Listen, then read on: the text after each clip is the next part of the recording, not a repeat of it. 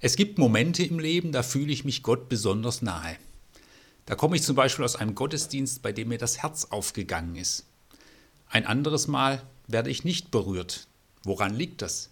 Warum geschieht das und ein anderes Mal nicht? Dafür gibt es sicherlich viele Gründe. Aber es hat sicherlich auch etwas mit meiner eigenen Spiritualität zu tun. Wann und wo mir das Herz weit aufgeht und wann und wo nicht so weit oder gar nicht. Wenn ich von Spiritualität rede, meine ich eine von Jesus Christus und vom Geist Gottes geprägte Spiritualität. Ich kann auch sagen geistliches Leben. Bei der Frage der Spiritualität geht es um die Frage, wie und auf welche Weise ich Gott erfahre. Und bei dieser Frage nach einer lebendigen Gottesbeziehung geht es nicht in erster Linie um die Quantität, um ein Mehr, sondern um die Frage der Qualität und Tiefe. Die Qualität einer Freundschaft, einer Partnerschaft, einer Ehe hängt ja auch nicht in erster Linie daran, wie oft wir uns sehen, sondern welche Qualität und welche Tiefe diese Begegnungen haben. Schon in der Bibel sehen wir, wie Menschen ihre Gottesbeziehung, ihre Spiritualität unterschiedlich leben. Ich möchte ein paar biblische Personen vorstellen, natürlich ist das sehr verkürzt. Da ist Paulus. Paulus war ein aktiver missionarischer Mensch, er war auch ein Beter, er hatte auch intensive geistliche Erlebnisse und sagt einmal, ich war entrückt bis in den dritten Himmel. Er kennt auch die Zungenrede, das Sprachengebet, die prophetische Rede. Er schätzt das wert, spricht allerdings nicht viel darüber. Was sehr auffällt, ist sein Denken, seine intellektuelle Kraft. Er ist der Erste, der das, was mit Jesus geschieht, in ein theologisches System bringt. Man merkt bei ihm eine große Faszination des Denkens. Er durchforscht die Heilige Schrift, die Torah, er will Glauben auch denkerisch durchdringen.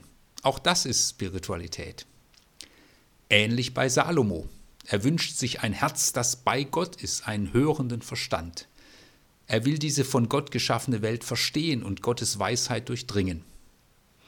Da ist Nikodemus, er ist gepackt von der Frage nach der Wahrheit und kommt zu Jesus. Er will Wahrheit und er will verstehen. Da ist ein David, der ist sehr vielseitig. Ich will nur eins herausgreifen. Bei ihm kann die Begeisterung an Gott sich in der Musik, auch im Tanz, im Aus sich herausgehen äußern. Da ist eine Maria. Sie ist die Kontemplative. Sie will bei Jesus sitzen und zuhören, ganz Ohr sein, lauschen, aufnehmen, in die Ruhe gehen. Dann ist da ihre Schwester Martha. Sie will etwas tun. Freude an Jesus zeigt sich bei ihr im Dienst. Sie möchte es schön machen. Auch das eine Form der Spiritualität.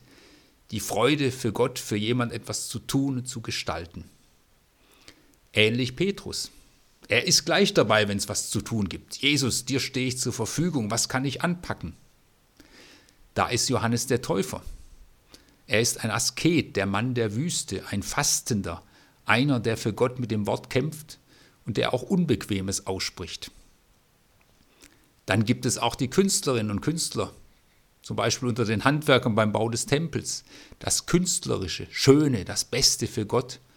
Auch das eine Form der Spiritualität. Und es ist gut, sich zu fragen, wo bin ich ganz dabei? Wo geht mir das Herz auf? Und was hilft mir, die Beziehung mit Gott und Jesus Christus zu leben? Gott kann beschrieben werden als der barmherzige, sich zuwendende, er kann auch beschrieben werden als der wahre, Gott ist die Wahrheit. Und Gott kann auch beschrieben werden als der herrliche, als der schöne. Und ich glaube, dass sich auch die Spiritualität, wie Menschen sich Gott nahe fühlen, ein Stück weit so beschreiben lässt. Es gibt eine Spiritualität, die stark zuwendend ist, eine aktive Spiritualität. Etwas tun, sei es sozial, seien es Gemeindeaktivitäten, sei es missionarisches Engagement etwas Gutes bewirken, etwas bewegen aus der Liebe zu Jesus Christus heraus. Eine starke Spiritualität, aber jede Spiritualität hat auch eine Gefährdung. Hier der Gedanke, die anderen tun zu wenig, so wie Martha zu Jesus sagt, sag doch mal der Maria, dass sie etwas tun soll. Dann gibt es die Spiritualität, die stark nach der Wahrheit fragt, die verstehen will. Da bin ich Gott begegnet, wo ich das begriffen habe und es mir wie Schuppen von den Augen fiel eine Spiritualität, die möchte, dass der Verstand angesprochen wird, zum Beispiel in einer Predigt, wo man etwas wirklich begreift. Auch eine Spiritualität, die stark nach dem biblischen Wort und dem richtigen Verständnis fragt. Eine starke Spiritualität mit der Gefährdung, Gefühle abzuwerten. Oder eine Rechtgläubigkeit in einem schlechten Sinne. Dass jemand ganz genau weiß, was richtig und falsch ist. Dann gibt es die Spiritualität, die stark nach der Schönheit fragt. Zum Beispiel nach der Schönheit eines Gottesdienstes, der Kirchenmusik, der Stimmigkeit der Liturgie, aber auch einer Schönheit eher im Künstlerischen, die Kunst, die Farbe, die Gestaltung von etwas, eines Raumes, eines Kirchenraumes. Oder eine Spiritualität, in der es dann stark um die Anbetung und die Schau geht, Gott in seiner Schönheit schauen. Eine starke Spiritualität mit der Gefährdung, dass jemand von oben herab auf andere schaut und sich so als kulturell hochstehend sieht. Die Gefahr auch, das eigene Erleben und Gefühl sehr hoch zu stellen. So hat jede Spiritualität ihre Stärke und Kraft, aber auch ihre Gefährdungen. Und wir sollten gerade die Vielseitigkeit und in der Vielseitigkeit das eigene schätzen.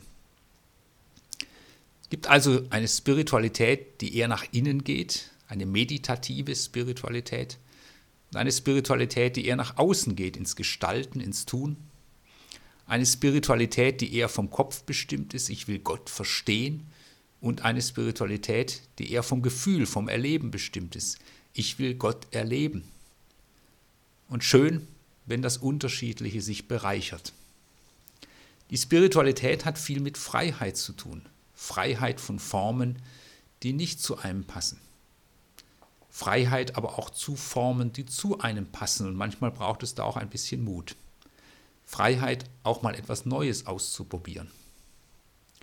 Spiritualität hat auch etwas zu tun mit Spontanität und Gewohnheit. Da liegt der Schwerpunkt bei jedem Menschen sicherlich etwas anders. Spiritualität braucht das Spontane. Aber wenn es nur spontan sein darf, dann ist mein geistliches Leben sehr abhängig von meiner momentanen Stimmung und momentanen Begeisterung. Ich kann aber eine Beziehung nicht nur leben in guten, begeisternden Momenten. Es braucht auch gute Gewohnheiten und Rituale. Wenn aber Spiritualität nur aus Gewohnheiten besteht, dann ist die Gefahr, dass etwas hohl wird, gewöhnlich, lauwarm, wie es in der Offenbarung des Johannes mal heißt. Es braucht auch das Spontane. Es ist gut, sich auch mal mit etwas zu beschäftigen, sich auf etwas einzulassen, was einem gar nicht zu liegen scheint, was man nicht so gewöhnt ist, sich positiv einzulassen und das Gute zu behalten. Über die Spiritualität von Jesus wissen wir gar nicht so sehr viel. Es gibt da eine Szene im Markus-Evangelium, wie er sich nach einem hektischen Tag am nächsten Morgen noch vor Sonnenaufgang auf einen Berg zurückzieht und dort betet, in die Ruhe geht. Es gibt eine Stelle im Matthäusevangelium, wo er Gott Lob preist, wo er seinen Lobpreis ausdrückt. Er formuliert das Vaterunser und zeigt, dass ihm das wichtig ist. Er betet Psalmentexte, sicherlich aber auch Gebete mit eigenen Worten, wie zum Beispiel im Garten Gethsemane, wo er vor Gott sein Herz ausschüttet. Ihm ist auch die Auslegung der Heiligen Schrift wichtig. Deutlich wird vor allem, es ist ein sehr inniges Verhältnis zu Gott, seinem Vater. Er redet Gott mit Abba an, ein Wort so ähnlich wie Papa, Mama. Und er sagt einmal, ich ehre, verherrliche den Vater und er mich. Ich ehre Gott und er mich. Ich bin in ihm und er ist in mir. So wie es dann später von uns und Jesus heißt, Christus in uns und wir in Jesus Christus durch den Heiligen Geist. Das Gebet ist sicher eine der wichtigsten Formen der Spiritualität.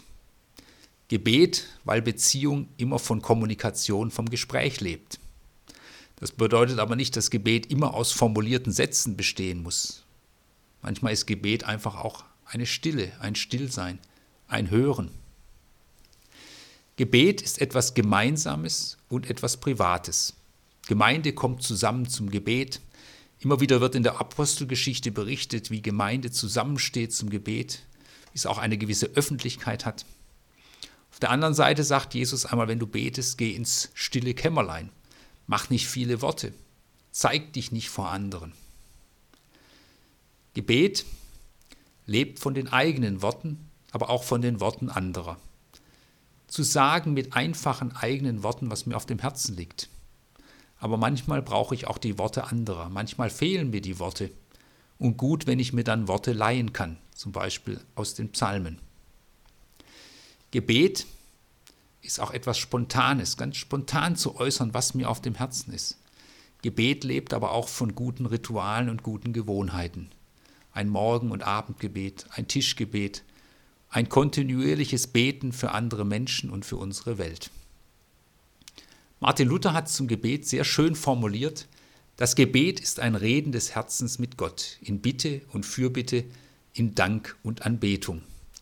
Reden des Herzens. Das ist etwas sehr, wo Freiheit drin steckt, eine große Ehrlichkeit. Ehrlich zu sagen, was mir auf dem Herzen ist. Von der Begeisterung bis hin zur Wut oder vielleicht sogar manchmal Rachewünschen. Reden des Herzens ist etwas sehr Inniges, so wie Jesus sagt, Abba, lieber Vater. Eine enge Verbindung. Reden des Herzens ist auch die Bitte, der Mut zur Bitte. Ich will Gott. Ich will das. Dafür bete ich. Reden des Herzens ist die Fürbitte, für jemanden einzutreten. Reden des Herzens ist der Dank, den Dank vor Gott zu bringen. Einüben auch von Dankbarkeit, zu überlegen, für was ich dankbar bin und sein kann. Das verändert, so wie es in einem Lied heißt, durch Danken kommt Neues ins Leben hinein. Reden des Herzens ist auch die Anbetung, Gott in seiner Größe und Schönheit anzubeten, ganz bei Gott zu sein, nicht mal, bei, mal nicht bei mir zu sein, Gott wertzuschätzen und zu ehren. Gebet als eine Lebensform. Paulus sagt einmal, betet ohne Unterlass. Das heißt ja jetzt nicht 24 Stunden mit gefalteten Händen da zu sitzen, aber mit diesem Bewusstsein der Verbundenheit mit Gott durch den Tag zu gehen und immer wieder diese Verbundenheit auch zu suchen. Ich möchte ermutigen, nach der eigenen Spiritualität zu fragen und zu suchen. Ich möchte Mut machen zum Ausprobieren. Die Vielfalt des Gebets allein und miteinander, das Reden zu Gott und Hören auf Gott in der Natur, die Musik, die Kunst, verschiedene Formen des Bibellesens, Zeiten der Stille, der Gottesdienst, die Predigt, das Singen, Körperhaltungen, das kreative Schreiben von Gebeten, das Pilgern und vieles mehr der Mut zur Suche nach dem eigenen und da auch nicht locker zu lassen. Denn es geht ja darum, dass mein Herz in einer lebendigen Beziehung zu Gott zu Hause ist und in dieser Beziehung auflebt. Wie es Augustin formuliert hat, geschaffen hast du uns auf dich hin, o oh Herr, und unruhig ist unser Herz, bis es Ruhe findet in dir. Mut zum eigenen aber auch anzuerkennen und wertzuschätzen, dass andere Menschen eine andere Art haben, ihre Gottesbeziehung zu leben als ich. Und so können wir voneinander lernen. Und wir können tiefer hineinwachsen in die Beziehung zu Gott.